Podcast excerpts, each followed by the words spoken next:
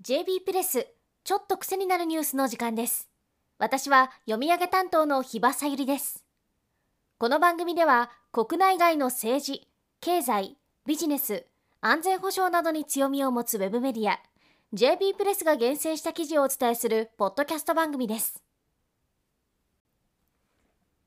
今日の記事は上がり続ける首都圏の新築マンション価格について。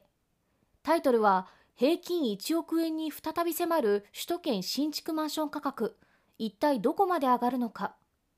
書き手は住宅ジャーナリストの山下和幸さんです。マンションの平均販売価格は首都圏で2023年3月に1億円を超えました。23区に限れば2億円です。2億円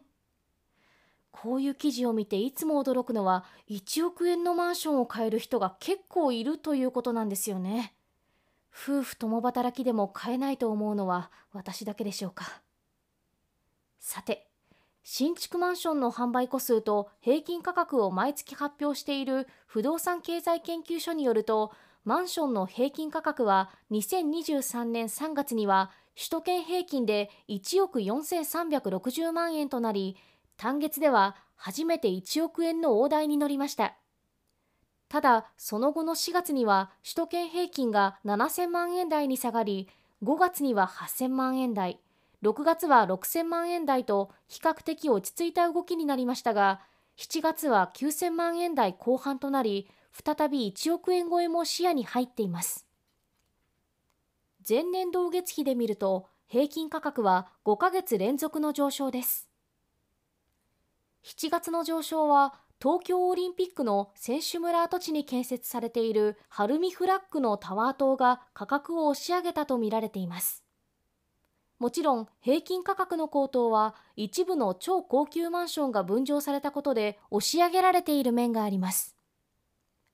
ただ、不動産業界関係者だけでなく購入希望者もその多くが新築マンション価格は今後も全体的に上がり続けると予測しています。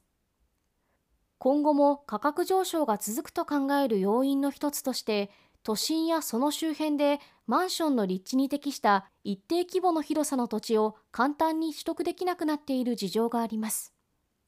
首都圏の新築マンションの年間販売数は3万戸前後で横ばいとなっていますが、用地の問題があり、4万個、5万個と増やすことはできないんですね。業界関係者も新築マンションの供給見通しについては悲観的な見方が強いようで、供給に対する制約が価格上昇の一つの理由になっています。特に首都圏の中でも人気の高い都心や都心周辺は用地の確保が難しく、供給が先細りになる見込み。そのため、比較的リーズナブルな郊外のマンションの価格がじわじわ上がっていくと山下さんは見ています。今の私には無縁ですが、マンション価格が上がり続けることを前提に、購入計画を考えていかなければならないということは間違いありませんね。JP プレスでは、不動産や投資、マネーの話など最新のニュースをちょっと違った切り口で取り上げていますので、ぜひサイトにも来てくださいね。